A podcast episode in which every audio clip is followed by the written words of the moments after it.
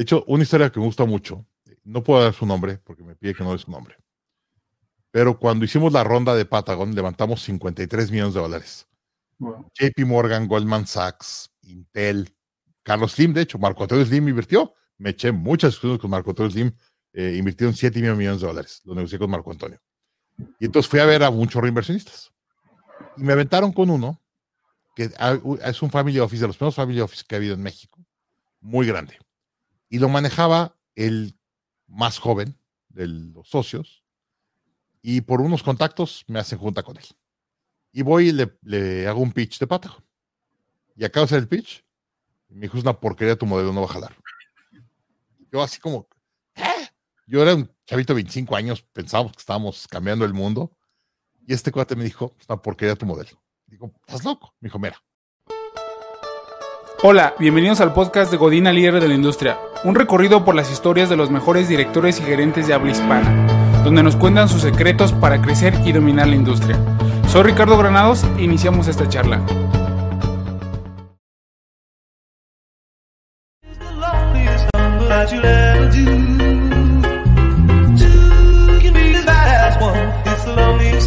Yeah, I get my best flows to test on my next shows while my whiteboard is marked up with expos. Planning out all of my next moves to expose the most unlikely artist to make it out of the West Coast. Teenager with the mind of a vet though, but soon somebody will sign him a check. So if you did something that you. Hola, ¿cómo están? Buenas noches, bienvenidos a la segunda temporada del podcast de Codina Líder de la Industria. Soy Ricardo Granados y esta noche me encuentro con Daniel Marcos quien es CEO y cofundador de Growth Institute. Daniel, ¿cómo estás? Muy bien. Oye, qué profesional de introducción y todo. Espectacular. Felicidades. Muchas gracias. Nadie nos ha dicho, sí, le, mi equipo le metió bastante ingenio ahí. Mucho ingenio, la verdad, mis respetos. Muy bien hecho. Muchas gracias. Oye, para empezar, ¿quién es Daniel Marcos? Emprendedor mexicano. Eso, eso define, define todo. Oye, este, sí. ¿Dónde te encuentras viviendo ahorita y por qué en otro país? Este, ¿Cómo fue tu historia? Ahorita vivo en Toronto. Eh, la verdad, he vivido, viví en, eh, nací en Monterrey, crecí en la Ciudad de México y luego viví en Londres un año trabajando en el mercado de seguros de Londres y luego estuve dos años en Hong Kong trabajando en el consulado, luego regresé a México, luego de ahí me fui a Boston un año y luego 14 años en Austin, Texas, y ahora llevo 13 en Toronto. Este, la verdad, me gusta viajar, me gusta conocer, me gusta probarme en otros mercados, y cuando voy a un lugar me gusta meterme a la cultura, conocer gente, todo. Entonces, la verdad, eh, estábamos en Austin, eh, fue cuando ganó Trump hace como cuatro años, se empezó a complicar ahí el tema de los hispanos, había mucho ataque a hispanos y tal. Trump empezó a atacar mi visa, de la que yo tenía ahí directamente, mi mujer me dijo, oye, pues, ¿por qué estamos aquí? Vámonos. Si no nos quiere, pues vámonos. pues vámonos. dije, ¿a dónde? Dijo, vamos a Canadá. Vamos a Canadá. Nos vimos a Canadá tres años. Y yo que vamos a regresar a Austin ahorita en el próximo verano. Este, interesantemente, se reseteó mi proceso de visa y ahora puedo regresar con Green Card. Entonces estoy viendo a ver si regreso a Austin. Pero bueno, eh, vivo ahorita en Toronto, tengo un negocio digital y lo puedo operar desde cualquier parte del mundo, pero estamos platicando. Yo viajaba todo el tiempo. Solo que te una idea. El año 2019, que fue, pues, el año pasado nadie pudo viajar, pero el año 2019 era, yo, y de hecho, ahorita platicamos de eso, yo que fue el pico del, del de la globalización. en 10 años no vamos a tener un mundo tan global como tuvimos en el año del 2019. En 2019 viajé 200 mil millas. Le di la vuelta al mundo ocho veces. O sea, el, el, el, el, eh, como si fuera, la vuelta al mundo son 25 mil millas y yo bajé 200 mil millas. O sea, fue una locura la, la, cantidad de viaje. Y no de viaje de vacaciones un poco, pero era ir a dar clases a, a India, ir a Argentina a dar un curso. Y me fui de vacaciones a Nueva Zelanda. Tuve que ir a Inglaterra cuatro o cinco veces al año. Y pues me la pasaba en el avión. Era una locura. Y ahorita, como lo platicaba, llevo 11 meses sin viajar este, ha sido un cambio radical. Estoy sentado en esta computadora dando cursos 10, 12 horas al día y ya, así cambió mi negocio. Y eso iba, ¿por qué haces lo que haces, Daniel? Hay una historia muy larga, pero Mi primer negocio me fue muy bien. Lo crecimos una empresa de internet en los 2000 y luego eh, me fui a viajar un rato por el mundo, me eché un, un viaje largo como un año y luego fui a Boston una maestría y luego llegué a Austin a probarme como emprendedor en Estados Unidos y hice un banco hipotecario para hispanos y yo era el subprime del subprime, no había nadie más subprime que yo. Yo hacía hipotecas para indocumentados hispanos, nada más. Y obviamente vi la crisis hipotecaria y me hacen, pero pedazos. Y ahí me, me hablan, mucha gente me llaman para ver cómo estoy y tal. Hay tres llamadas que me cambian la vida. Una de ellas fue Vern Hardish, que es mi mentor hoy el autor del libro Scaling Up. Y eh, Vern me habló y me dijo, ¿cómo estás? Y Vern, un poquito de contexto, es un señor muy famoso a nivel mundial, es el fundador de IO. Dentro de, de speakers o expertos en escalamiento de negocios, es top 10 mundial. ¿no? Yo, yo, creo que es el mejor, ¿no, Daniel? Para, es para muy mí. bueno, pero está conocido entre los 10 más importantes del mundo. A ver, pocos autores de libros de negocios han vendido más de un millón de copias libros de negocios que vengan a un millón de copias son 20, 30 en el mundo, ¿no? Este, y Vern es uno de ellos. Y Vern me había dado clases cuando hice la primera empresa, me había coachado y se enteró a través de un amigo que yo había eh, quebrado el negocio, estaba cerrando, estaba yo muy golpeado económicamente, mentalmente, estaba yo medio deprimido y demás. Y me habló y me dijo, ¿cómo estás? Y me quejé en el teléfono, creo que hasta lloré en el teléfono, estaba yo realmente muy mal. Y acabo y me dice, ¿ya acabaste? Y digo, ¿de qué? ¿De quejarte? Y digo, sí, ya acabé. Me dijo, ¿qué va a hacer? What's next? Y le dije, pues me voy a regresar a México. Mi visa estaba atada a, al negocio. Cuando cierro mi negocio, pues pierdo mi visa. Me quedé sin lana. Me quedé casi un millón de dólares de deuda. Y pues tenía que regresar a trabajar. Y en Estados Unidos, en el 2008, estaba cayendo. Y entonces me fui a México a agarrar trabajo. Entonces me dijo, oye, no, no, no, espérate. ¿Por qué no te haces coach de negocios de scaling up? Dije, estás loco. Dije, si no confío en mí como emprendedor, menos voy a poder coachar a otros. Y esto es lo que me cambió la vida. Me dijo, Daniel, precisamente por eso. Lo que viste fue tan fuerte que tienes que asegurar que no le pase a nadie más. Mm. Hazte un coach de negocios y asegúrate mm. que no le pase a ningún otro emprendedor. Y luego pues, le dije, ¿sabes qué? No puedo, necesito un salario, no puedo ni pagar la escuela de mis hijos. Me dijo, está bien, vete a México, agarra una chamba, pero el fin de semana Ah, porque me dice, ¿cómo vas a pagar tu deuda? Digo, no tengo ni idea, pues no estoy preocupado en pagar la deuda. Estoy preocupado en darle comer a mis hijos. Entonces me dijo, está bien, agarra trabajo de tiempo completo, con eso pagas tu gasto y luego da coaching el fin de semana y con todo el coaching pagas tu deuda. Dije, pues es buena idea, ¿no? Y entonces me puse a dar coaching el fin de semana. A los seis meses ganaba más dinero de coach en dos días que en toda la semana de salario. Y renuncié a mi chamba y hice coach de negocios. Y luego, déjame hasta acabo de contar la historia, porque dos años después estamos en un summit con Vern y un autor le dice, Vern, dinos tú por qué. Tell, tell us your why. ¿no? Y Vern me dijo una historia y yo me quedo asustado. Y la historia es, Vern eh, creció en Wichita, eh, es un estado a la mitad de Estados Unidos de la nada, un estado bastante pobre, no muy famoso. Y su papá era emprendedor, su papá estudiaba emprendedores y les fue re bien, empezaron a crecer la empresa y tal. Y de repente un día Vern platica que está en su, en su escuela, en su prepa, y que de repente llega su papá por él a las 2 de la tarde. Su papá nunca iba por él, su papá era un emprendedor que trabajaba mucho. Y de repente dice, mi papá llegó por mí. Digo, papá, ¿qué pasó? Es que tengo que hablar contigo. Y le dijo, ¿qué pasó? Pues que quebramos el negocio, tomamos una deuda muy grande, no salió lo que queríamos hacer, tu tío y yo quebramos, y pues tú eres mi hijo mayor y entonces tú y yo tenemos que mantener a la familia. Ya conseguí una chamba en el hotel aquí de la esquina y vamos a ir a limpiar los baños al hotel. Entonces, Vern limpió un par de años, limpió baños de oficinas y de hoteles para poder pagar las, la mamá, los, la comida y demás de la casa. Y entonces me dijo, cuando él me dice eso, le digo, entonces te pasó lo mismo a ti. Por eso hago lo que hago.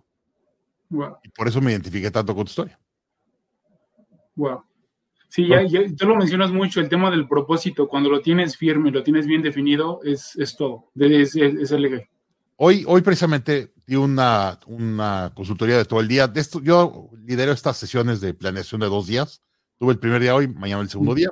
Es una empresa pública en Canadá de cannabis. Eh, y estamos en la plática haciendo la estrategia y yo teniendo un problema de, de mensaje. Y yo, es que tal, tal, tal, dije, a ver, ¿por qué están aquí? ¿Cuál es el porqué de la compañía? Ocho ejecutivos, altos ejecutivos, ganan un dineral de empresa pública. Nadie me pudo contestar. Dije, por eso. Y cuando les expliqué el por qué, dijeron todos, así fue como, tienes toda la razón. Y nos aventamos todo el día discutiendo por qué. Sí, si no tienes el por qué es bien fácil abandonar, ¿no? Es bien fácil abandonar. Y, y no, no, no, le, o sea, la gente no te entiende. Mira, Singularity University, ese para mí gusto es de los mejores casos. Singularity University se hizo de nada a uno de los nombres de universidades o de centros educativos más famosos del mundo en nada, muy poquitos años. Su MTP o su por qué es impactar positivamente la vida de un billón de personas. Cuando oyes eso, ¿qué dices? ¿Cómo ayudo? O sea, ¿qué tengo que hacer para ayudar? Porque te emociona eso. Entonces, cuando entiendes el por, qué, el por qué y lo puedes expresar de una forma muy clara y sencilla, ganas. Mira, el, el, el mejor ejemplo de esto es ahorita SpaceX, ¿no? Todos saben que SpaceX es la empresa de Elon Musk de, de cohetes. ¿Cómo se llama la de Jeff Bezos? Nadie sabe ni cómo. ¿Cómo se llama la de Richard Branson? Virgin Galactic. Esa sí la conozco. Richard Branson es muy bueno para Pierre. CNN, los únicos lanzamientos de cohetes que saca son los de Elon Musk. Sí. ¿Por qué? Todos conocemos el porqué de SpaceX. ¿Y cuál es el porqué de SpaceX? Hacer a la humanidad una humanidad multiplanetaria. A multiplanetary species. Mm. Y entonces cuando lanzan un cohete, ahí estamos todos pegados a la tele viendo los cohetes. O a YouTube. Mm. Entonces, cuando tienes claro el porqué, la gente se para fuera de la oficina antes de que abra la tienda a comprar. Cuando no tienes un porqué, la gente no quiere operar contigo. Sí. Entonces, bien importante. Sí, Y- Es impresionante cuando te identificas con el porqué, es así de game over. ¿Qué quieres? Sí. Sí, y ahí sí es más fácil, con, tanto al equipo como inversionistas, proveedores, se quieren subir contigo. Exactamente. Sí, todo el mundo quiere subir contigo. Sí, también el, el propósito de, de una de las empresas que tenemos es alimentar el mundo saludablemente con la mejor experiencia. Ya, así, rápido, corto y Y cuando le explicas y alguien quiere comer más saludable, ¿qué te dice? ¿Qué te compro primero? sí, ¿Qué Es que no hay opción de precio. Mm. Es que te compro primero. sí, así es. Sí. ¿Qué has hecho de lo que te sientes orgulloso? ¿De qué me siento orgulloso? Sí. Primero que nada, estar casado con la mujer que estoy. y mis hijos que están hermosos, preciosos, unos niñazos. Para empezar. Este, y digo primero la esposa, porque no puedo tener a mis hijos que tengo si no tuviera la esposa que tengo. Pues empezando por ahí. Eh, y luego, soy emprendedor. Eso es eh, como te empecé al principio, emprendedor mexicano. Eh, estoy muy orgulloso de los emprendimientos que he hecho. Mm. Unos buenos, unos malos, Mm. unos me han golpeado mucho, pero pues así es, los negocios, eso es. No, mm, eh, hemos hecho cosas muy divertidas, nos hemos divertido mucho y siempre que entramos a una industria, nos vamos a lo grande. No, Mm. nunca he jugado chiquito y eso me da mucho gusto. Este, eh, cuando hicimos la primera empresa fue la de internet, que se la vendimos a Patagon y nos quedamos operando con Patagon. Y Patagon fue la segunda o la tercera empresa de internet más grande de Latinoamérica. Este, 1.200 empleados, operación nueve países, primer banco electrónico de Latinoamérica. O sea, lo hicimos en grande. Y luego hice un banco hipotecario para hispanos. Y al año siguiente que empecé, invirtió en mí el presidente de la Asociación de Bien Raíces para Hispanos de todos Estados Unidos, invirtió en mi negocio. Y me dijo, lo que tú traes está grueso, vamos a entrarle. Mm. Y la verdad es que nos fuimos muy grandes y que el mercado cambió muy fuerte y nos pegaron muy fuerte. Y ahora en el en Growth Institute, que es el que estoy operando ahorita, eh, en siete años hemos entrenado más de 50 mil ejecutivos de más de 10 mil compañías en 68 países del mundo. Eso.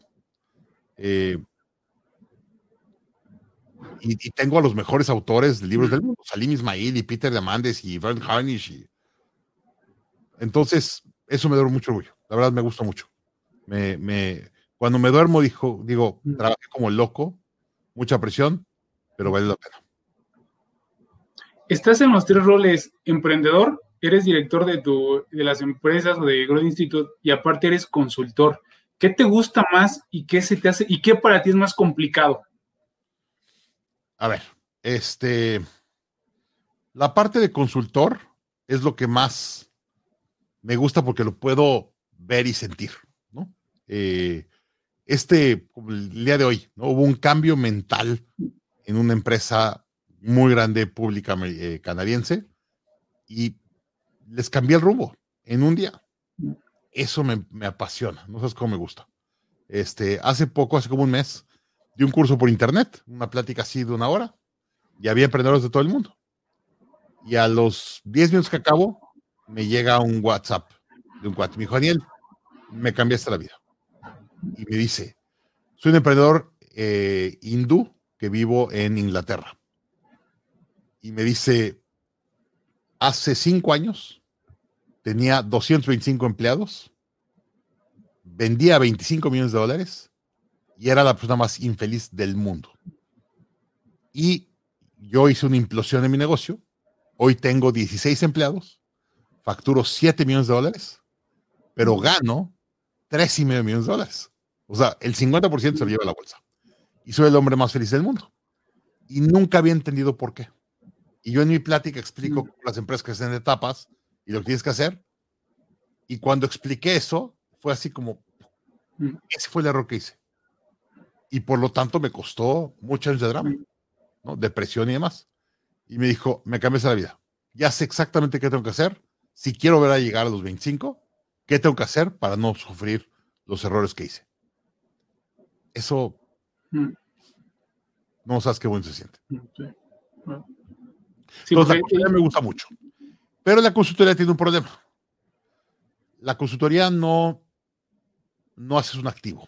A ver, mm. déjame, regreso un poquito al, al fundamento del emprendedurismo. Yo creo que el fundamento del emprendedurismo es agarrar activos que están produciendo poco valor, juntarlos y alinearlos mm. y que den mucho más valor. Mm. Y eso es el emprendedurismo los emprendedores. Y si generas una máquina que genere valor sin ti, pues das una empresa y esa empresa tiene un valor intrínseco. Mm. Un valor intrínseco es algo que se puede vender. Yo de consultor puedo ganar mucho dinero, muy buen flujo, pero no, no estoy haciendo nada para venderlo. Eh, yo fui a Babson, como te platicaba, a la, maestría y tuve una clase con un profesor que me cambió mi forma de pensar en muchas cosas. Y cuando llegas al, último capítulo del libro, eh, que habla de la parte de la venta, le llama harvesting. Digo, ¿cómo? Harvesting es como levantar la cosecha. Digo, ¿cómo? Me dice Daniel, cuando vendes tu empresa, levantaste toda la cosecha de todos los años de haberla creado. Y Patagon nos fue muy bien, la vendimos al Santander, fue un gran éxito. Pero yo tenía 25, 28 años, tuvimos mucha suerte, ya ya no era el director general y dije, yo tengo que hacer otra. Si soy un emprendedor y, y eso es mi, digamos, quién soy en la vida, tengo que poder empezar otra desde cero, crecerla a una evaluación importante, que opere sin mí y venderla. Y es lo que haciendo con Grotis. Es parte de. Yo, yo creo que la vida del emprendedor completa es esa. Y ya cuando completas el ciclo, ya dices, ya, o sea, este fue el proceso. Sí. Porque si, si, la empresa depende de ti, es un autoempleo, no es una empresa. Sí. Pues bueno, Y, y el tema de dirección. me gusta mucho la dirección de la empresa. eh, depende de la etapa, te soy sincero. La etapa 1 me encanta. La etapa 2 la odio, Como, como buen emprendedor, vamos la primera etapa. la, la, el, el sueño y tal. De crearlo, de. Luego, la segunda etapa es cuando tienes que hacer toda la talacha, pero muy chiquito, sin un impacto. Es horrible, yo la odio. Etapa 3 me divierte mucho, porque es la del escalamiento. Entonces, de hecho, cuando empiezo la empresa, eh, yo era consultor, me iba muy bien, viajaba mucho dando consultorías por todo el mundo. Y Vern me dice, ¿y tú la vas a correr? Le digo, Vern, no la puedo correr. Yo vivo de las consultorías y todo, no lo voy a poder parar. Y la empresa va a tardar tres a cuatro años en dar. Me dijo, ¿qué va a hacer? Dije, pues le voy a dar un amigo, tú y yo le pagamos un salario bueno y que la haga. Dice, pues, le hablo a Juan González, muy amigo mío, en Austin, y le digo, Juan, ¿qué onda? ¿Qué está haciendo? Estoy haciendo tal. Dijo, oye, ¿no quieres venir a trabajar? Me dijo, ¿a qué? Dije, pues un startup que vamos a hacer Bernie y yo. Ah, tú eres cofundador, te damos unas acciones, te pagamos un salario, vente y ármala. Y me dijo, órale, ¿y qué hacemos? Dije, yo me voy a pasar viajando dando custodia. Los viernes hablamos tú en la noche, me dice cuánto dinero necesitas y te mandamos un cheque todos los lunes. Y tú operas. Y entonces teníamos juntas los fines de semana, acordábamos clases, qué clase íbamos a dar y el webinar y tal. Y Juan hacía todo. Entonces Juan realmente hizo etapa 2 en Growth Institute. Y una me habló Juan y me dijo, Daniel, ya es momento de escalar. Regrésate, ya, vente. Y fue cuando entré otra vez. Estaba yo ayudando y tal, pero no estaba involucrado, digamos, prácticamente tiempo completo. Y cuando pasamos los 12, 15 empleados, me habló Juan y me dijo, ahora sí, vente. Y ya me fui. Y Juan ya se hizo coach ahora y ahora está haciendo lana. es que ser, emprendedor en etapa 1, 2 y 3 no haces lana, es la realidad. Eh, normalmente los emprendedores en etapa 1, 2 y 3 ganan muy por abajo del mercado. Mm. Es la realidad. Tú, si tú trabajaras para Cemex o para Vitro o una empresa grande, ganarías más de lo que ganas de emprendedor. Sí. Por eso estás esperando la cosecha al final, ¿no? E, e, eso es, es el momento. Pero si es el es que todos hacemos una empresa con el sueño de la cosecha, pero como no le entienden y no mm. entienden los procesos, no llegan a la cosecha. Es el problema. Este, la cantidad de emprendedores que conozco que se bajan de la etapa 3 a la 2 porque no pueden del dolor. Digo, es que estás al 90%, te faltó esto. Pero traes tanto dolor y tanto estrés, quizás que ya mejor no. Y, haces una implosión de tu empresa y la regresas a etapa 2. Y etapa 2 la manejas muy fácil. La cantidad de emprendedores que han bajado a etapa 2 su empresa me asusta porque no. entienden la etapa 3 y no saben lo que tienen que hacer en etapa 3. Esto te lo digo rápido con una historia. Hace unos años, de hecho, cuando yo llego a Estados Unidos a armar el banco hipotecario, yo llego a Estados Unidos a la maestría y Bank of America me da una tarjeta de mil dólares de crédito. Y pues yo nada más tenía mil dólares de crédito, pues no, no tenía trabajo de, estudiante, me dan mil dólares y pues no, no, no, te pueden dar más. Llego a Austin, recién llegado a Estados Unidos, con una tarjeta de mil dólares, hago el business plan y el business plan me requería lo que yo quería hacer, un crédito de 3 millones de dólares. Pues, traer un crédito de 3 millones de dólares. No tengo activos en Estados Unidos, no tengo, no tengo nada. Entonces le hablo a Fred y le digo, oye, ¿cómo le hago para sacar un crédito de 3 millones? Y se llama la Rich Rusakoff, que es un especialista en créditos de bancos. Le hablo a Rich, le digo, oye, Rich, quiero contratarte para que me ayudes con este crédito. Me dijo, a ver, déjame dar, te hago una pregunta. Le digo, ¿cuál es la pregunta? ¿Me dices tu primera empresa? Le digo, no es mi segunda. Me dijo, ok, sí. Le digo, a ver, a ver, ¿cómo? Me dijo, yo no trabajo con emprendedores de primera vez. Digo, ¿por qué no? Dice, porque no saben lo que no saben. Mm. Cuando vas subiendo, no sabes lo que no sabes. No sabes qué vas a hacer. El emprendedor que ya ha pasado sabe lo que tiene que hacer. O sabe lo que no sabe. Entonces me dijo, Rich me dijo, yo no trabajo con emprendedores, que es su primer emprendimiento. Y le expliqué, la, le platiqué la, primera, la de Patagon, me dijo, perfecto. Y me sacó una línea de crédito de 2 millones 250 mil dólares. Impresionante. Que luego me acabé quedando con un millón que tuve que pagar yo. Pero, pero este cuate es un especialista en créditos de bancos en Estados Unidos y tiene un conocimiento de los banqueros. Pero para que te des una idea, ahí te va una historia muy divertida. Hacemos todo un proceso para sacar los créditos tal y ya estamos a punto de empezar a hablar a los bancos, empezar a negociar. Me dijo, Daniel, nada más necesito que te sientes, te tengo que platicar una historia. Me siento y le digo, ¿qué pasó? Y me dice, vamos a empezar a mandar, a hablar con bancos y tal. Déjame te explico. Te van a llegar al menos tres cartas de rechazo antes de que te llegue una carta de aceptación. Mm. Entonces, cuando te llegue la primera, no te desesperes, no te deprimas. Es la primera. Mínimo vamos a recibir tres. ¿Ok? Está bien. Ya me arranco. Y se me olvidó. lo que me dijo. Empezamos bancos, los qué, documentos, tal. Como a los 10 días recibo la primera carta del correo, negado. Y le digo, Richard, ya nos negaron el crédito. Me dijo, Daniel, Daniel, ¿qué te dije? Digo, ¿qué me dijiste qué? ¿Cuántos ibas a recibir? Le dije, tres. Llevas una, te faltan dos. Ah, ok, vámonos. La tercera fue una aprobación. Cuando alguien sabe, cuando alguien es experto en su Mm. tema, qué cosa. Y me acabó sacando una línea con un banco de un millón y otra línea con otro banco de un millón doscientos cincuenta mil dólares. Impresionante. Entonces, bueno.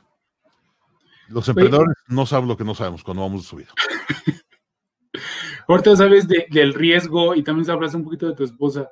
En una charla mencionaste que ella te propuso, oye, Daniel, ya, deja el emprendimiento y lo que sea, ya ponte a trabajar en una empresa grande y hay que olvidarte de esa presión. Muchas conociéndote, exacto, y conociendo, y no tiene mucho que escuches esa charla tuya, conociéndote y el impacto que tienes y la escalabilidad que tiene Growth Institute, de tanto que nos has ayudado, ¿por qué tenemos con las personas cercanas, por qué crees que no, no les gusta tener un emprendedor en la familia o de amigos porque pues sí te ven sufrir? por el drama. Eh, el drama que genera. Los, cualquier pareja de un emprendedor te puede decir odio a los emprendedores. Por todo el drama que genera ser emprendedor. Por eso nosotros decimos escalar impacto, reducir el drama. Ese es precisamente. Eh, ¿y ¿Qué es drama? ¿No? Pues dramas son todas estas altas y bajas. Los emprendedores un día estás en tu mayor momento, no, hombre, soy un fregón, ah", y al día siguiente no tienes para pagar nómina. "Ay", te sientes mal y te deprimes. Y es un rollo. Y luego otra vez, como los dos días, un cliente dice que está feliz, ¡ay! te vas al cielo. Esos altos y bajas, muy poca gente tiene el, el estómago para aguantarlas.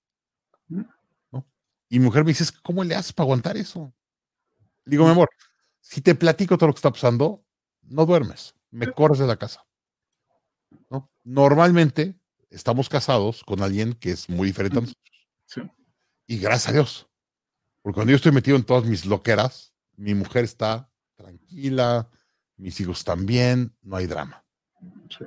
Y ahí te va la mejor. Y es la que yo le agradezco mucho a mi esposa esto. Eh, yo hago la primera, me va muy bien económicamente. Hago la segunda, pierdo todo lo que le saqué la primera y me quedo con el millón de dólares de deuda. Y cuando la empresa se pone en problemas financieros, yo le empiezo a sacar a mi vida lo que tenga que sacarle dinero, no me cobro salario, tal, tal, le meto la lana y pues nos metimos en un problema financiero familiar muy grande. Y entonces me pongo a ser consultor, tal, tal, pago el crédito del millón de dólares con tus intereses en cuatro años. Lo acabo de pagar y como al quinto sexto año digo, Magor, ya voy a hacer otra empresa. Me dijo, ah, siéntate, vamos a platicar. Digo, ¿qué pasó? Y me dijo, no. Me dijo, hasta que no me des una cuenta de banco Mm. con al menos seis meses de gasto de la casa completo, no te puedes ser emprendedor otra vez. Digo, ¿por qué no? Y me dijo, porque ¿cuántas veces no le puse sacar, sacar al salario anterior? Dije, muchas veces. Mm. Esos meses, la, la casa se metía en estrés. Ahora no, quiero seis meses de flujo. Y cuando tú no le sacas salario, que va a pasar, y me ha pasado muchas veces en Growth, que no le puedo sacar salario uno que otro mes, la casa no pasa nada. Le saco esa cuenta. Bueno, más, no- más no le saco yo, le saco a mujer. Yo no la puedo tocar esa cuenta. Está a nombre de ella y la única que lo- la puede tocar es ella. Y luego, cuando me empiece a ir bien, pues le voy sacando y voy recuperando. Pero, pero mira la inteligencia de mi mujer. Me dice, tú siempre tienes que tener seis meses de flujo de caja en caja en el negocio. Quiero seis meses de flujo de la casa. Perfecto. Ahí está. Me tardé un rato en ahorrarlo y ya que lo ahorré, me aventé de emprendedor. Sí.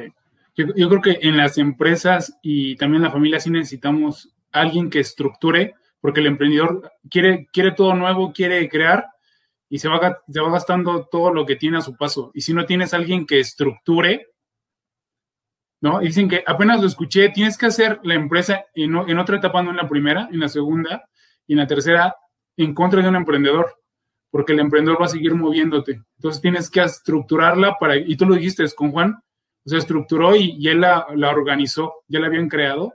Bueno, así lo ve y también tu esposa, ¿no? O sea, oye, sí, Daniel, quieres crear, quieres seguir, pero dale estructura primero a esas bases. Y no sabes, Juan, la disciplina que me ha dado a mí como emprendedor. Cuando estamos en la etapa 2, que no es una etapa con muchos problemas financieros, yo no podía gastar nada sin la aprobación de Juan. El emprendedor, sí, aviéntale, sí, sí, sí, yo tengo lana. No. Este, eso no lo hace el, el ¿cómo se llama? El, el empresario disciplinado o la persona disciplinada no hace eso. Y Juan me decía, ah, ah. Digo, Juan está padrísimo. No. No tengo nada para eso. Sí. Sí. Hoy también el caso pues, igual de mi esposa, yo creo que también decían que el emprendedor sí necesita un organizador o una organizadora y mi esposa también la que pone, oye, primero tenemos que tener la estructura, tú sigue creando, pero yo voy a poner una estructura en la casa y en, y en el negocio, porque se necesita. Se necesita. Se necesita. Urgentemente. Sí. Pero también si no tienes alguien que vaya abriendo camino, pues no pueden controlar ahí donde entra el director. Si no tiene alguien, en el libro del MIT, ¿no? Del Exactamente. MIT, o sea, necesitas el, al- al emprendedor para que llegue el director y estructure el relajo que ya hizo y el técnico se ponga a operar. Pero los tres se necesitan, ¿no? Eh, yo tengo en el negocio Juan y en, el- en la casa de mujer. Y, ahí, y por eso estamos, estamos de, financieramente estamos estables porque tengo esos dos Sí, controles. sí, sí. sí. Mayor fracaso, Daniel, ¿y qué aprendiste de él? Ya, ya contaste muchos y, y todos te han hecho lo que eres. Única. Única fue. Este. Única fue uno muy, muy fuerte. Em, la realidad es que yo había hecho muchos errores. La empresa estaba débil. Y cuando viene la crisis hipotecaria, es que no hay nada que hacer. Mm. Eh, acuérdate cuando quebró Bear Stearns y todo. Mm. Yo tenía un banco subprime en Estados Unidos. Era imposible vivir. Y entonces fue muy duro. Y yo no, yo no me enteraba, este, em, yo no me enteraba de, yo no conocía Estados Unidos y no entendía cómo se mueve Estados Unidos. En México no lo entendemos. En serio, es que, a ver, y esto es un poquito de, de aprendizaje. En México y en Latinoamérica o países desarrollados, si me pasa ahorita estoy coachando a unos emprendedores en, en Bangladesh, unos emprendedores espectaculares en, en Bangladesh y unos negocios en Estados Unidos. Y me decía, ¿por qué no funcionan las cosas igual? Digo, es que tú estás pensando con mentalidad de país subdesarrollado, que en un país subdesarrollado, si haces un producto y tienes acceso a capital y contactos, sacas lo que sea. ¿no? En Estados Unidos, todos tienen capital, todos tienen contactos. No, no, no, no es de, de a quién conoces. No, tienes que ser un producto espectacular para defenderte en el mercado. Y me pasa mucho que empresarios de Latinoamérica vienen a Estados Unidos y el mercado te barre, te hace pedazos. Porque se mueve muy rápido y el mercado no, no protege a nadie. En Latinoamérica, me ha pasado mucho con clientes en Latinoamérica o en México, siempre que hay una crisis, pues con tus contactos y tus amigos y el crédito y no sé qué, y, la sacamos, le das la vuelta, ¿no? Acá no. Acá es by the book, no jala, no jala. Y el americano es muy frío para matar los negocios. Muy frío. ¿Ven los números? No, en los números no hay discusión. No, no, es que estaba en la familia por muchos años. No, a los números, sácalo. Empieza otro. De hecho, cuando le aviso a mis inversionistas que estoy cerrando, ya, o sea, hacemos una junta en Dallas, junto como mis 15 inversionistas, les explico todo, decíamos números tal, tal, decimos, ok, si hay que cerrar, yo me quedo con la deuda de la empresa, que era este millón de dólares, y nos empezamos a la mano ya para despedirnos, y se me acercaron tres o cuatro. ¿Qué va a hacer? Y digo, es tu chamba. Y me decían, te doy chamba. Mm. O sea, le digo, pero te acabo de perder todo ese dinero.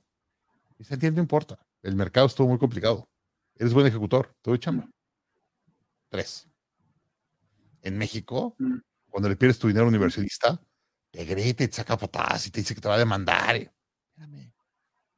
Todo, o sea, lo hice bien, le eché ganas, no me robé lana, Mm. hice lo que tenía que hacer. No jaló, no jaló. Ya. Entonces, ese es la, eh, el más importante. ¿Y éxito para ti, Daniel? ¿Perdón? Éxito. Éxito. Patagon fue una locura. Este, pero ahí yo le, le acredito mucho del éxito a Wenceslao Casares. Es un emprendedor, qué bruto, espectacular. Eh, yo estaba muy chico cuando le vendí la empresa a él y la verdad le, doy todo el crédito de, lo que hicimos. Le echamos todos muchas ganas, ejecutamos muy bien y tal, pero la estrategia y contactos, este cuate jugó un- una jugada ajedrez espectacular. Este, que ahorita le está volviendo a jugar. Interesantísimo. Es de los cuates que tienen más Bitcoin en el mundo. Este, estaba oyendo una plática. No sé si has visto este cuate que se llama Chama Pataya, que era un- uno de los primeros empleados de Facebook. Eh, es un billonario en Estados Unidos, un cuate hindú. Y es un inversionista muy famoso, tiene un- su familia office tiene varios billones de dólares. Y ha invertido en empresas tecnológicas muy, eh, a muy temprana edad y ha ganado mucho dinero.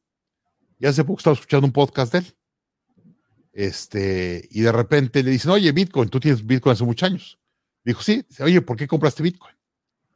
Y me dijo, un día estaba en mi oficina, un grupo de emprendedores de Silicon Valley se iba a ir a Las Vegas a, celebrar a un argentino y me dijeron, vente, y pues me, me- me clavé a su, a su fiesta de cumpleaños y era Wences Casares de Argentina. Y dice, me tocó sentado con él en el avión y se la pasó todo el avión hablando de Bitcoin. Y yo decía, ¿qué es eso? No sabía ni qué era Bitcoin. Y de hecho le llamó Patient Zero en Silicon Valley. O sea, le llama el paciente cero que, que habla de Bitcoin y que convenció a Silicon Valley de Bitcoin. Este, y él dice, yo aterricé en Las Vegas, hablé a mi familia Office y dije, cómprenme un millón de dólares de Bitcoin. Cuando Bitcoin valía 20 pesos, digo 20 dólares o 30 dólares, ¿no? Imagínate ahorita.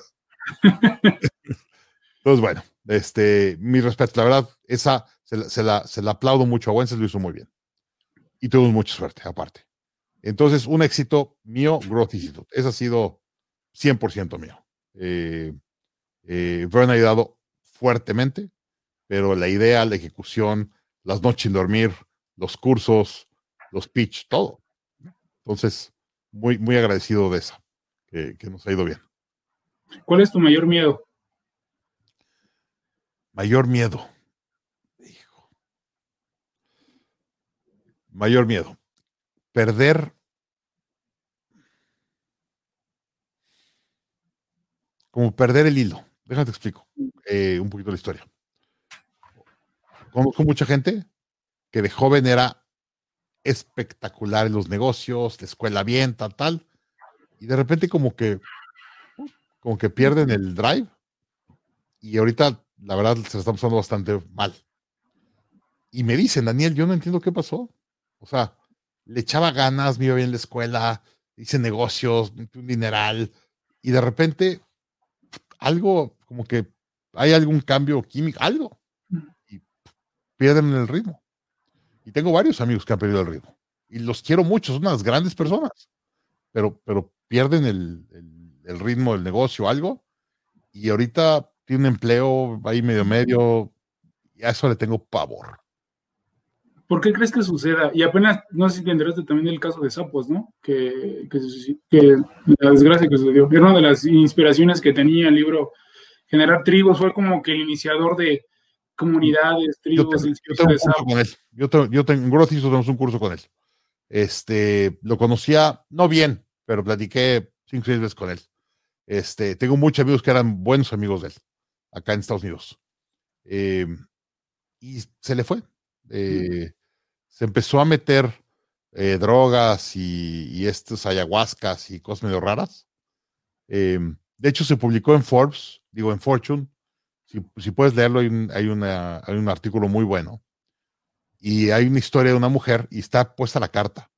Una mujer que va con Tony Shea un fin de semana a un evento, no sé qué. Y el lunes, cuando regresa a su casa, le manda una carta. Y le dice, estoy muy preocupada de ti. Estás en una muy mala posición. Te admiro fuertemente, eres un gran emprendedor, eres un gran ser humano, pero estás mal. Y la carta le explica lo que ella vio. Y a las dos semanas se muere. Este, se le fue. De hecho, interesantemente, ahí te, te- no sé si escuchaste esto. Él, él hace sapos, bueno, más bien él invierte en sapos. Mm.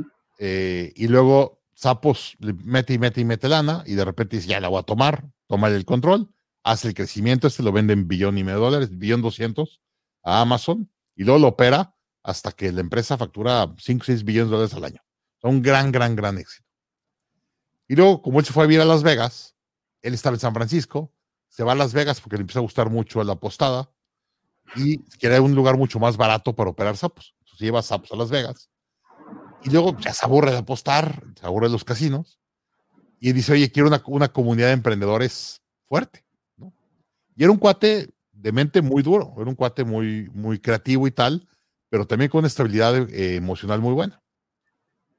Y hace este programa para emprendedores, para llevar emprendedores a Las Vegas. Rehace Downtown. Downtown estaba muerto, era un lugar de prostitutas y muy feo. Y el que lo limpia es Nichey. Y eh, compra edificios y los hace incubadoras y hace programas de emprendedurismo, trae venture capital, o sea, realmente rehace Las Vegas. El primer año del programa se suicidan tres o cuatro emprendedores de su programa. Y ahí lo para. Y lo que salió el reporte es, este cuate era muy bueno, tenía una estabilidad mental muy fuerte, y él pensó que podía que empujar a cualquier emprendedor a los límites que él se empuja a él mismo. Y tres no pudieron y se, suicidaron. Entonces, Tony Shea ha tenido, ha tenido historias de, de empujarse tanto, ir tan rápido, eh, tener los estándares tan altos, que pues pasa lo que pasó. Mm. Pero qué triste, porque realmente un emprendedor brillante, Sí, brillante. sí, sí, sí. Sí, fue uno de los primeros, como te comentaba, de tribus, de comunidades y, y esa cultura de no nada más vender por vender, sino realmente ayudar a alguien en específico y es lo que realmente te hace crecer, ayudar. Y él lo mencionaba Y mucho. si fuiste a Sapos a Las Vegas, hacías el tour de su oficina y tal, qué bruto. Te das cuenta, o sea, realmente entiendes quién es Tony Shea cuando, cuando conocías Sapos por adentro. Valía mucho la pena. ¿Qué no te deja dormir, Daniel? que no me deja dormir. Este, que no me deja dormir.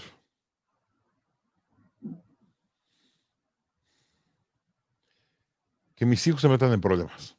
Este, por suerte, mis hijos están perfectos, eh, muy buenos niños y tal, pero me preocupa porque he visto muchos emprendedores que han trabajado mucho, no han estado muy presentes y los hijos no salen tan bien.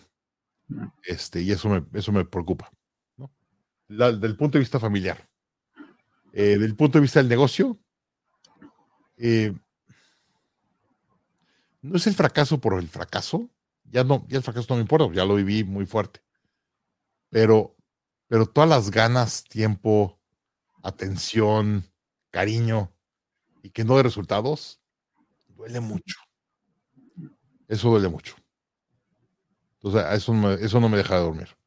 Y, y tú me conoces, trabajo muchas horas y soy muy clavado, soy muy determinado por eso, porque me da miedo. ¿Quién te enseñó a ser emprendedor? ¿Quién me enseñó a ser emprendedor? ¿O quién, aparte de Bench y de, Harvis, ¿hay alguien más? He tenido muchos mentores. Este, mi papá, una interesante. Eh, mi papá se fue, trabajó en gobierno 30 años y un día dijo, ya no puedo más. Se salió, se hizo emprendedor y le fue re bien. Y entonces aprendí mucho de él, del cambio y la disciplina y eso. Para mí ha sido muy importante. Mi mamá, ¿para qué te das una idea? mi mamá se, se enamoró de mi papá a los 16, se casó a los 17 por la iglesia, a los 18 por el civil, a los 19 tuvo a mi hermano y me tuvo a mí a los 21. Obviamente no fue a la universidad. Cuando mi hermano y yo estábamos en, mi hermano estaba en prepa, yo estaba en secundaria, mi mamá estaba en carrera. Acabó su carrera, hizo una empresa y le fue re bien, la creció y la vendió. Entonces le aprendí mucho a mis papás de eso. Este, y luego, mi mamá, nosotros somos eh, árabes y griegos. Eh, Marcos es, es un apellido de Palestina. Mm. Mi segundo apellido es Hayópulos, de, de Atenas. Y pues todos mis familiares somos emigrantes y todos son emprendedores. Entonces, mi mamá tiene dos hermanos muy emprendedores y les aprendí mucho a ellos. No sabes cómo les aprendí a los dos. Este, tengo muchas historias de yo chico que me la pasaba en sus oficinas y tal en Monterrey y les aprendí mucho. Entonces, de ahí vienen, digamos, mis, mis mayores aprendizajes. Y en la vida ya de emprendedor, ¿quién te marcó? Porque tienes a los mejores autores, no te fuiste con los de libros pequeños o una conferencia, te fuiste con lo más alto de cada tema. Tanto en ventas, de los, que tengo en, los que tengo en la plataforma. Por mucho, Vern ha sido muy influyente en mi vida en muchas cosas, ha sido un gran mentor. Este, Salim Ismail, no sabes cómo lo quiero ese señor. Me ha ayudado muchísimo. John Mullins, el de London Business School. John es como si fuera mi papá en muchas cosas. Este, no sabes cómo le hablo, cada vez que traigo problemas, le hablo a cada rato. Eh, Rich Rusakoff fue muy importante en una época. Este, cuando estábamos en Patagon, el abogado de Patagon, el General Counsel Juan Pablo Capello, y paso, no sabes cómo me ayudó, me enseñó a ver las cosas muy diferentes. Eh, Wences, le aprendí mucho a Wences. Willy Kirchner, era el CFO de Patagon cuando yo entré, fue el que negocié mi, la compra de Finance Web y paso. Este, no, pues mucha gente. Este, eh, he tenido muchos mentores, he, he, tenido mucha suerte que he tenido muchos mentores. Pero también los has buscado, ¿no? Yo creo que parte de suerte el, el ir a tocarles la puerta y decirles que hayan creído en ti y en Grow Institute. De hecho, una historia que me gusta mucho, no puedo dar su nombre porque me pide que no dé su nombre pero cuando hicimos la ronda de Patagon, levantamos 53 millones de dólares. Wow. JP Morgan, Goldman Sachs, Intel, Carlos Slim, de hecho, Marco Antonio Slim invirtió. Me eché muchas discusiones con Marco Antonio Slim, eh, invirtieron 7 millones de dólares. Lo negocié con Marco Antonio. Y entonces fui a ver a muchos reinversionistas. Y me aventaron con uno, que es un family office, de los primeros family office que ha habido en México, muy grande. Y lo manejaba el más joven de los socios, y por unos contactos me hacen junta con él. Y voy y le, le hago un pitch de Patagon. Y acabo de hacer el pitch. Y me dijo, es una porquería tu modelo, no va a jalar. Yo así como, ¿qué? Yo era un chavito de 25 años, pensábamos que estábamos cambiando el mundo. Y este cuate me dijo, es una porquería tu modelo. Digo, ¿estás loco? Me dijo, mira, va a pasar esto, va a pasar esto, va a pasar esto y va a pasar esto. Dije, estás loco. Y me salí de la junta. Yo dije, yo sé más, más, que el Internet. Y como a los tres meses pasó la primera cosa que me dijo. ah, caray. Y luego dos, tres meses más y otra cosa. Ah, Entonces dije, algo sabe este cuate, ¿no? Lo que me dijo que me iba a pasar, me pasó tres, seis meses después. Le hablé y le dije, oye, ¿me puedes ayudar? Y me dijo, ¿qué quieres? Dije, quiero que me, me des mentoría, que me, me vayas coachando. Y me dijo, no, si te acuerdas, te hice pedazos. Y precisamente por eso. Porque fuiste el único que no te tragaste lo, lo, brillante del Internet, viste el modelo de negocios y le entendiste el modelo de negocios. Por favor, ayúdame. Me dijo, cuando quieras. Y él sabe, cuando le hablo por teléfono, no sabes la velocidad que me contesta el teléfono y que cambia todo para tomarme la llamada. Porque cuando sabe cuando le llamo, es porque traigo un problema grave. Este, y me ha resuelto cinco o seis preguntas de vida muy fuertes. Sí. Entonces, un día me lo encontré, hace un par de años me lo encontré con su esposa en el aeropuerto. No sabes, o sea, abracé al esposo y dije, es que tu esposo me ha cambiado la vida tres, cuatro veces. En serio, me ha, me ha salvado mi capital dos veces al menos. Tranquilo. Es, es, y ahí te das cuenta quién es el que sabe. Sí. Y eso creo que también son, son esas las, las, personas que no siempre te dicen que sí, sino te dicen que no, pero te dicen el no por qué. Y cuando les haces caso después de todo lo que han hecho, cuando vuelves a ir con ellos, saben que estás pidiendo ayuda porque has seguido sus consejos de, lo, de las cagadas que ellos han hecho, han cometido, y te lo quieren pasar así, tal cual. ¿no? Ya son los que son realmente mentores. Exactamente. Sí. ¿Qué responsabilidad tiene ser emprendedor y director? de una organización? Tu gente. Mira, te digo una que pasó hace poco. Viene el COVID en marzo y la verdad veníamos muy bien, pero había yo aceptado tomar algo de deuda para crecer, porque el plan era tomar algo de deuda, crecer y luego valorar la empresa más cara y luego levantar una ronda de capital y con eso pagar la deuda. Y a la mitad de todo me agarra COVID. Y entonces digo, ok, ¿cómo le hago para garantizar el salario de, mis empleados? Porque, ah, y por cierto, el 11 de, marzo es cuando, cuando cambió el mundo. Del primero al 10 de marzo facturé 80% de lo que normalmente facturaba. Entre el 11 y el 30 facturé el 10% de lo que facturaba. O sea, las ventas me cayeron 90%. Me asusté mucho. Este, y le fui con mis empleados y dije, a ver, la única forma que les puedo garantizar su salario los siguientes tres meses es que me firme una carta de renuncia. ¿Qué dicen? ¿Por qué? Digo, porque si te firmo, me firmas una carta de renuncia, tengo la obligación de liquidarte y pagarte los tres meses completos con aguinaldo y todo el rollo. Y eso, en vez de ser un salario, se vuelve una deuda y las deudas tienen prioridad sobre salarios. Entonces, fírmeme carta y les garantizo salario completo. Si le damos la vuelta a la empresa en los siguientes tres meses, los recontrato a todos y les, doy su antigüedad. Todos me firmaron y todos se quedaron a trabajar. Ah, porque les dije, les voy a pagar los tres meses, pero quédense los tres meses a trabajar. Y si le damos la vuelta a la empresa, te vuelvo a contratar. Qué bruto, no sabes cómo le dieron la vuelta a la empresa.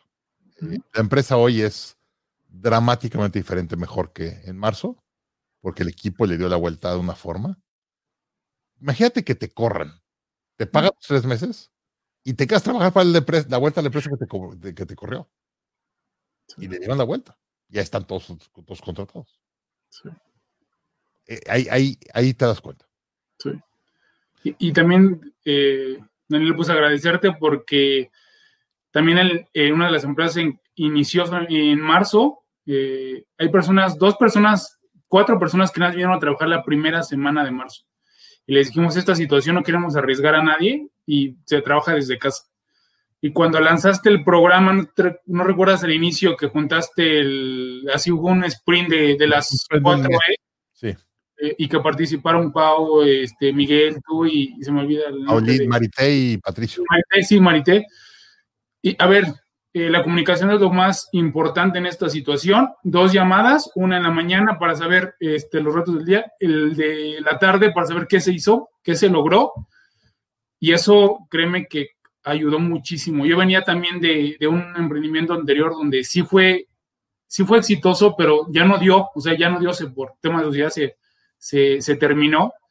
Y empezar con una situación, un año, un emprendimiento nuevo y la pandemia, el tema de la comunicación ayudó muchísimo. El equipo se comprometió totalmente porque la prioridad son ellos, siempre les digo, son ellos, porque realmente ustedes son los que hacen las cosas. Y ahorita, pues éramos cuatro y ahorita ya dentro de 15 días vamos a ser 15. ¿no? En, la pandemia.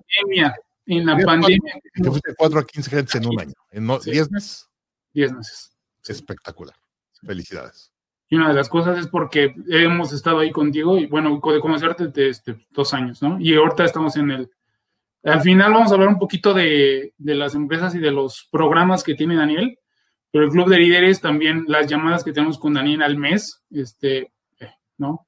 El, y los cursos con los mejores este, autores de libros y, y, empresarios que están en la plataforma, eh, nos han ayudado muchísimo. O sea, ese crecimiento que hemos tenido en pandemia, este es, pandemia. en pandemia. La mayoría de la gente que está líderes la sacó bien la pandemia. De hecho, lo que más escucho hoy, me dice Daniel, si tú en abril me hubieras dicho que iba a cerrar como cerré en, diciembre, te hubiera dicho que era imposible. No hubiera ni puedo soñar de que iba a cerrar como cerré. Y cerraron así muchos.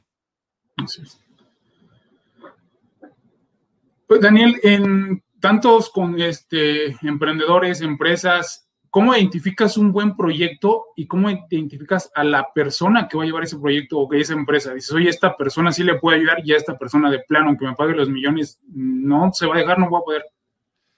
Me ha pasado mucho. Este, de hecho, eh, hace unos años, muy divertido, eh, llevo a ayudar a un emprendedor en México, brillante. La verdad, una persona con una capacidad de creatividad y, estrategia espectacular. Y pasaron dos historias divertidas y yo te platico cómo acaba. Este, un día me dice uno de los empleados, como al segundo o tercer día que estoy por ahí, me dijo, ah, tú eres el, el, el consultor de moda. Digo, ¿por? Me dice, la moda al dueño le duran tres meses. En tres meses te va a correr. Nadie dura más de tres meses. Y cada tres meses se enamora de un consultor nuevo y lo trae y lo tira y a los tres meses trae otro. Está bueno. A los tres meses corrió al director general. me habló y me dijo, Daniel, ahí te va la, así, así me habló. Dijo, Daniel, vente de tiempo completo, te hago director general, te pago un millón de dólares de salario al año. Wow. Cierra tu changarro, vente para acá. Me dijo, ¿por? Dije, porque nos vamos a matar tú y yo. No, o sea, primero, sí que padre, pero los dos me los vas a correr. vamos a agarrar a golpes y no va a hacer nada lo que diga. Entonces, así me ofrezcas 10, no puedo porque me vas a correr. No, no va a jalar. Y no acepté. Y, o sea, la lana me movió mucho. Lo discutí muchos con, con mi mujer. Pues la realidad es que sabía que no iba a poder ser exitoso con emprendedor. Me quedé como de consultor y me, me acabé quedando dos años de consultor con él. Como a los cuatro meses de esto, estamos en su coche. Ah, no, una historia, perdón, tantito. Fui, a, cenar, con él y su socio al, al sushi, este, ¿cómo se llama en México? El Suntory. Y estamos en el Suntory hablando los tres estrategias, tal. Y de repente, no, y tú, y tú, se paran los dos y empiezan a gritar, se avientan las servilletas, se avienta el agua y se separan. El socio sale corriendo. Y ahí se separaron en un pleito en el Sunter. Pero bueno, poco después de esto, ah, me hablan los inversionistas y que estaban preocupados, quedando rollo. Y me habla este cuate y me dijo, vamos a comer tú y yo, quiero platicar contigo, vamos a comer. Y ya que nos estamos despidiendo, me dijo, ah, pues que se aguanten, ¿no? Pues le dije, no, es que tu equipo trae mucha presión ahorita. No, hombre, que se aguanten. Dije, no, déjame te digo una cosa seria. La empresa va a ser muy exitosa por ti, a pesar de ti. Wow. Y le dije, es horrible trabajar para ti. Todo tu equipo está a punto de suicidarse, trabajar para ti. Él era lo más cercano que yo he visto a Steve Jobs. Brillante para la parte estratégica y tal, pero un hijo de su madre en la parte personal. Y era, era unos ataques directos a su gente fuertes. Este, y le dije así. Y yo pensé que me iba a correr ahí. Dos años más casi. ¿Por qué? Porque fui el único que le decía sus verdades. Y nos agarramos el lío a gritos. Cada dos, tres meses agarramos unos gritos, pero fuertes. Implementó mucho de lo que habíamos platicado, no implementó todo. Yo que soy el emprendedor más difícil eh, con el que he trabajado. Bueno, luego me tocaron otros que se acostaban con la secretaria y tal, y fue un desastre. Pero, este emprendedor de, difícil, el más difícil. Y no sabes cómo lo quiero hoy y lo respeto. Es que es un gran emprendedor. Pero tiene, es tan bueno en una parte de su emprendedurismo que es muy deficiente en el otro.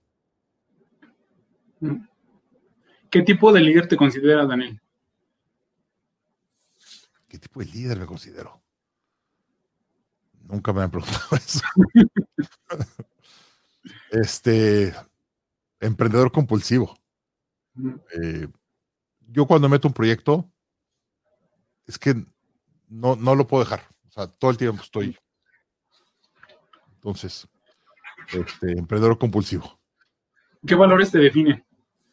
¿Qué valores me define? Hijo, los que me pusieron mis padres. Eso, ahí sí, si hay una cosa que me voy a llevar yo a la tumba, son los valores de mis padres. Este, ¿qué valores me definen? Eh, honestidad, eh, el ser justo. De hecho, mi hermano eh, mayor, que falleció el año pasado, cuando falleció, fue todo el funeral y todo, y toda la gente me decía, Daniel, tu hermano era la persona más justa que yo conocía en el mundo. O cuando se hacía una injusticia y él la veía, no podía pararse, se tenía que meter a arreglarlo para que fuera justo. Y si no era justo, era así como un castigo. No podía dormir. Me dijo, de hecho, me lo decía su esposa. Dijo, cuando él veía una injusticia, no, no podía dormir de lo enojado que estaba, de lo preocupado que estaba. Y entonces una cosa que me pusieron mis padres. Este eh, trato de hacer el bien siempre que se puede. Eh, y siempre dar la cara. De hecho, hablo de más, si quieres, en discusión y tal, pero yo siempre doy la cara y siempre digo lo que estoy pensando. Ese es quién soy.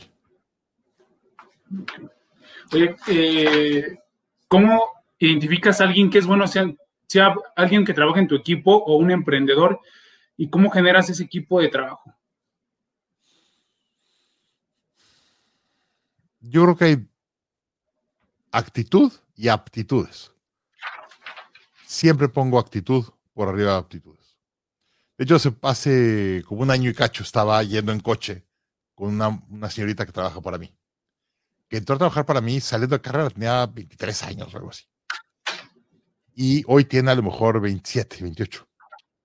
Y me dijo, me dijo Daniel, éramos unas pollas, tenemos 23 años. Y en vez de me decías, oye, encárgate del summit. ¿Cómo que encárgate del summit? Sí, sí, haz un summit, 300 personas. Me decía, Daniel, tengo 23 años. Summit. Entonces, le pedí a dos niñas de 23 años, recién salidas de carrera, que hicieran un summit de 300 y tantos gentes. Y se encargaron de todo. Y lo hicieron muy bien. La verdad, hicieron un súper evento. Entonces, cuando tiene la actitud correcta, todo lo demás sale. De hecho, es Growth Institute, hay puro millennial, puro chavito millennial. Patricio Alcerreca y yo somos los únicos medio adultos en la, en la casa. ¿Cómo compaginas tu vida, familia y amigos? ¿Cómo compagino mi vida, familia y amigos? La realidad es que la mayoría de mis amigos son emprendedores y normalmente interactúo mucho con ellos con educación. Me encanta aprender y normalmente voy a aprender con emprendedores que son mis amigos. Eso es una importante. Eh, como sabes, voy al MIT todos los años, una semana y tal, y siempre me lo paso yendo a cursos, pero siempre voy con amigos, con emprendedores. Y esa es la mejor excusa para vernos. De hecho, con Alex Berezowski, eh, que es otro emprendedor de Internet, que vive aquí en Vancouver, cuando nos íbamos a Traffic and Conversion y tal, nos quedábamos uno o dos días después para poder, nos quedamos durante la conferencia y nos quedamos él y yo dos días para discutir todo lo que hemos aprendido y tal. Ya nos quedamos de cuates a platicar un rato y tal, y ya me regresaba. Entonces, viajo mucho de trabajo y trato de aprovechar siempre viajar con amigos o con otros emprendedores que admiro. Y luego foros. Eh, tengo, mañana tengo 8 de la mañana, una hora, todos los viernes en la mañana una hora, un foro con siete emprendedores que son muy amigos míos, que admiro, respeto. Nos hemos hecho prácticamente hermanos. Eh, y tenemos la llamada todos los viernes a las 8 de la mañana. Y de hecho el foro se llama el foro de los 40 años. Y así le pusimos. Que no te puedes salir antes de que acaben los 40 años. Llevamos 8. De hecho, ahí está Mike Mikalowitz, ahorita que está muy de moda. Mike está en ese foro.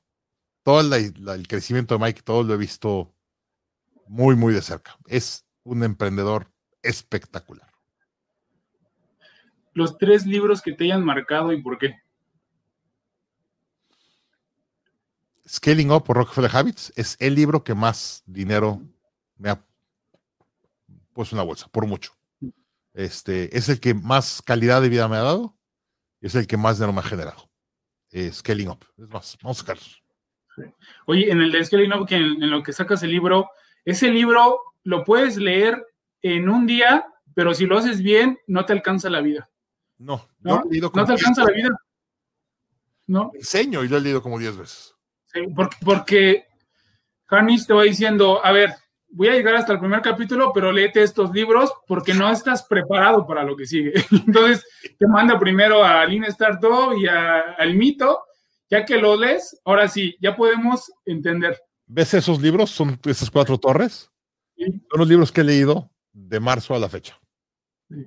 Ver no puedes. Es que lee, tanto, no lo puedes creer. Entonces, me recomienda y me recomienda y me recomienda y tienes que comprar. Y en el libro están todos los recomendados. El libro de Skelly Gop recomienda como 40 adicionales. Sí. Pues bueno, Gop por mucho. Luego, Multipliers, Liz Weisman. Eh, ahí voy. Te explica cómo ser un líder multiplicador. Liz te dice, hay líderes que multiplican la inteligencia de su equipo y hay líderes que minimizan la inteligencia de su equipo. Y tú lo agarras y dices, jaja, soy un multiplicador. Y lo empiezas a leer y te das cuenta que eres más minimizador. Este, y no, impresionante. So, yo sigo siendo muy minimizador, pero era mucho más minimizador. Y ahí te das cuenta y, uy, duele, duele leerlo. Es un gran libro. Y luego, la verdad, ahí voy a poner a dos juntos.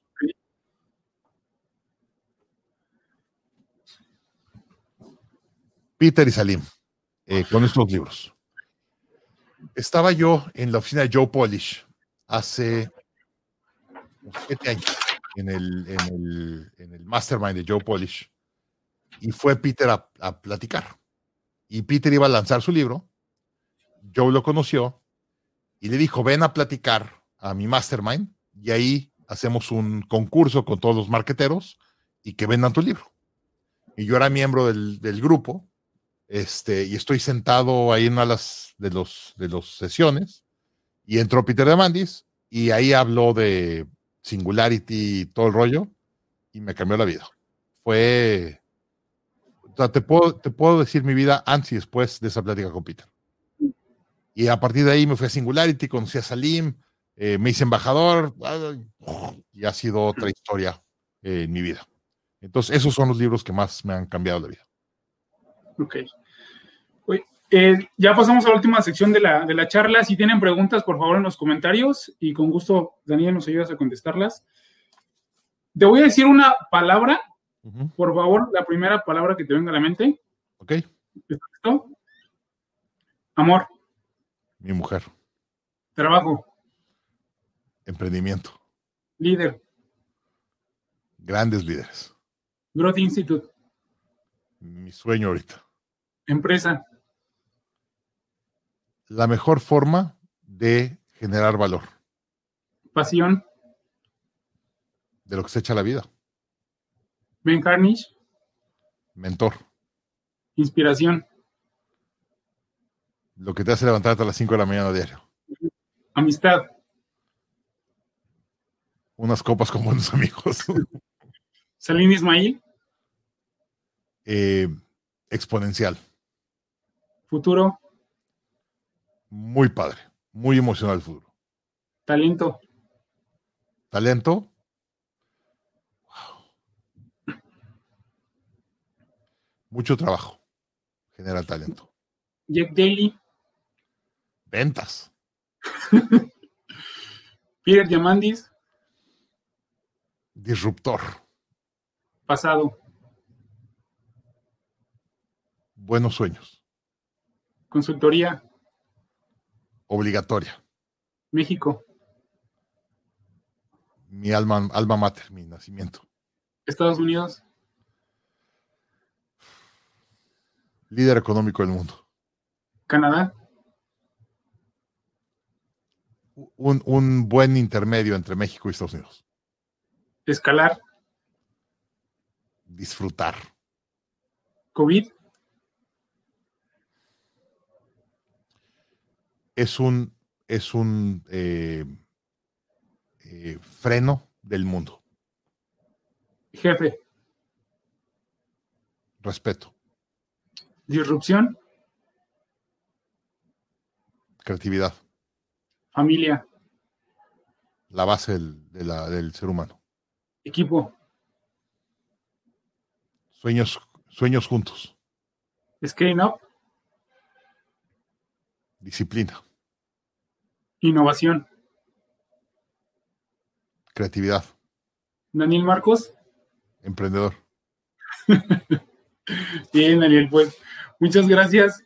Eh, la última, eh, ¿qué consejo le darías a los jóvenes que están saliendo de la universidad, al que esté en una organización y quiere escalar dentro de ella y a los emprendedores? A un emprendedor que va empezando. Que no te dé miedo. Muchos emprendedores y jóvenes se paran por miedo. No pasa nada si fracasas. En Latinoamérica el fracaso está mal visto. Eh, la realidad es que no pasa nada. Eh, aviéntense. Y, y confía en el mundo. Confía en que las cosas van a dar. Si tú haces las cosas bien y le echas ganas y le das valor al mundo, el mundo te va a pagar. Bien. Te va a regresar el valor que le das. No esperes que sea inmediato. O no esperes con la misma moneda que tú lo hiciste. Pero el mundo siempre te paga de regreso. Siempre. Haz lo correcto por el mundo. El mundo te va a, hacer lo correcto por ti. Gracias. Hay dos preguntas. ¿Cuál es, ¿Cuál es un ejemplo de una pregunta de vida para ti? ¿Cuál es un ejemplo de una pregunta de vida? Digo, pues ahorita hiciste varias buenas. Este. Gracias. A ver, para mí, la palabra felicidad o libertad, llevar como emprendedor, depende de qué quieres. A ver, si mi sueño es tomarme una taza de café muy rica y me tomo una taza de café, cumplí mi sueño y soy feliz. Entonces, para mí, ser feliz es cumplir tus sueños. Entonces, ¿cuál es tu sueño? Y, lo más triste es que muchos emprendedores no tienen claro su sueño. Entonces se la pasan en un como rat race, así corriendo. Y digo, oye, pero, pero pues, ¿a dónde vas? ¿Cuál es tu sueño? No, pues no sé. Estoy escuchando ahorita un emprendedor en México eh, que tuvo una llamada con, es una pareja, y dije, ¿y por qué hacen su empresa? No, pues que mi tío pasó y no sé qué, y me pero ¿por qué la haces? No puedo contestar. Digo, pues no, te va bien. Si no entiendes ni por qué estás trabajando en lo que estás trabajando, pues ni para qué la hagas. Entonces, eso, eso es, para mí es importante. ¿Cuál es tu sueño? ¿Para qué es, ¿Por qué haces lo que haces? ¿Cuál es tu por qué? Y si te encuentras, te la llevas. ¿Cuál ha sido tu mayor aprendizaje en esta pandemia, tanto laboral como personalmente? Por eso dije que, que COVID freno el mundo.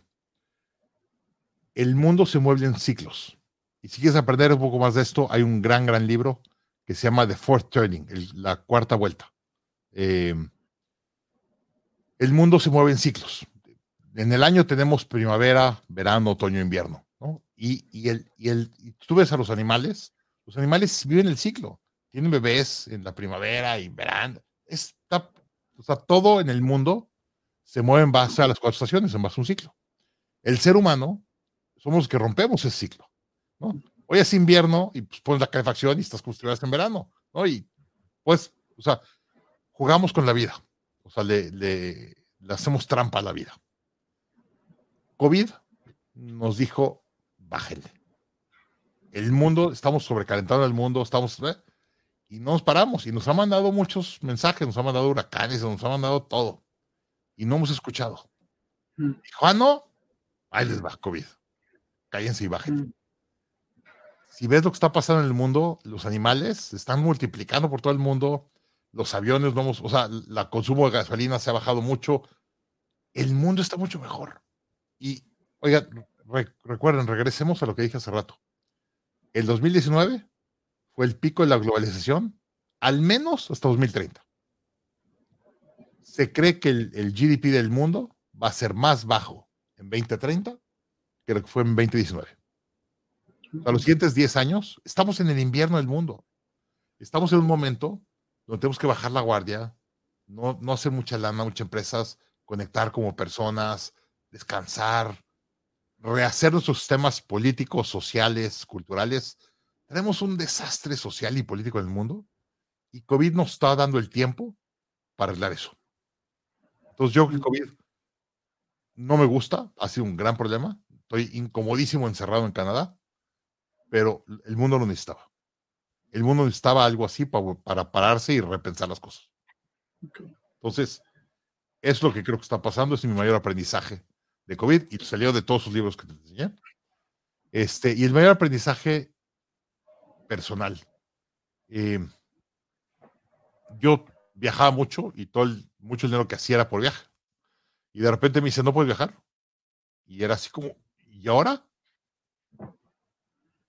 Facturamos bastante más en el año pasado que en el año 19. Y no me subí a un avión desde marzo. Fue impresionante. Este, obviamente el mundo se acostumbró y tuvimos que encontrar cosas diferentes. Pero yo no pensaba que voy a hacer mi negocio sin viajar. Y llevo 11 meses sin viajar y mi negocio no ha sufrido, es mucho mejor Mm. de lo que era antes. Y por cierto, no me había dado cuenta el daño que le estaba haciendo a mis hijos.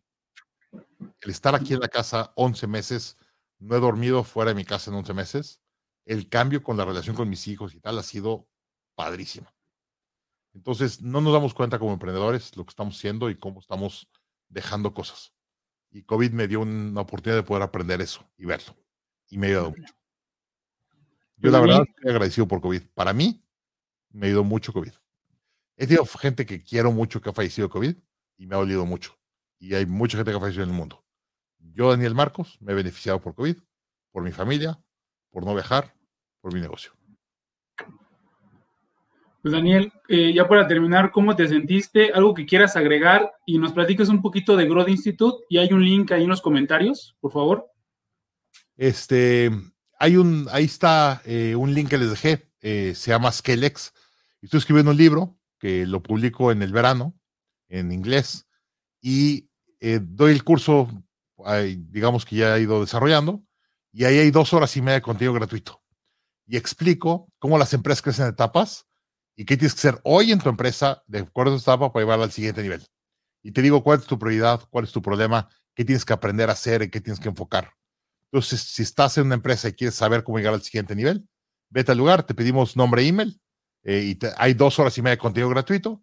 Si después de eso quieres entrar, tenemos un grupo de llamadas, una llamada conmigo todos los meses, ayudándolos a entender cómo ser mejores directores o directoras generales, va después de eso. Pero dos horas y media, 100% gratuito, ahí está la liga. Ok, ¿y qué es Growth Institute? Ah, eh, Growth Institute eh, es mi empresa hoy y yo, como ven, leo mucho, me la paso leyendo y leo muy lento, me gusta mucho más ver videos y me la paso regalando libros y recomendando libros y nadie los lee. Y yo decía, ¿por qué no lees? No, es que no tengo tiempo. Es que tu mayor problema es eso. Si lo lees, vas a saber qué hacer. No, no tengo tiempo. Entonces, discutiendo con Fern, dijimos, ¿cómo hacemos algo para ayudar a los emprendedores a que puedan obtener mucho más fácil el conocimiento que tienen que tener para reducir el drama y crecer su empresa. Y vamos a hacerlo en videos. Vamos a empezar a perseguir autores. Y hace ocho años empezamos a ir con todos estos autores y decíamos, oye, tú escribes un libro y le vendes los derechos de autor de tu libro a una editorial. Nosotros somos una editorial de videos. Te compramos tus derechos de videos para internet. Y empezamos a hacer eso hace ocho años. Y hoy es lo que es el grotista. Ok. ¿Cómo te sentiste, Daniel? Varias preguntas te vi como, "Ah, esto no lo habían preguntado. Es y que hizo varias entrevistas. muy Has tenido muchísimas.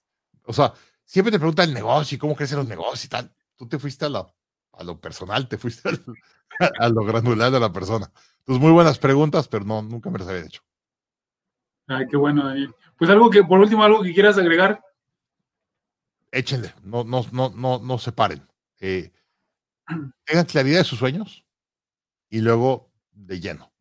La felicidad, como dije hace rato, es tener un sueño y cumplirlo. Tú lo has visto, eh, lo he platicado en las llamadas. Ahí está, mi vida está escrita aquí. Te digo exactamente cómo va a estar mi vida cuando tenga 55 años.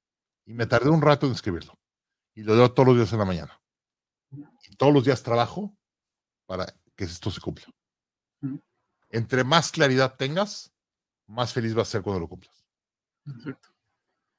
Sí, ha- hablamos de crear un propósito y del, del VIJA y todo eh, empresarial, pero cuando te sientas y empiezas a hablar el propio, ahí es donde las cosas cambian. No es fácil, no es fácil. Exactamente. Así es, Daniel. Pues muchas gracias a los que se conectaron. Gracias, Daniel. Encantado, gracias por la invitación, Ricardo. Un gran placer. Muy buenas preguntas. Se queda eh, grabado en Facebook, en Twitter. En ocho días se encuentra en todas las plataformas de podcast y también el canal de YouTube. Gracias y nos vemos la próxima semana. Otra vez, Daniel. Muchas gracias. Buenas noches. Gracias a todos. Hasta luego. Bye. Gracias por acompañarnos en este podcast. Esperamos que te haya inspirado para crecer dentro de tu organización y domines tu industria. Soy Ricardo Granados. Hasta la próxima.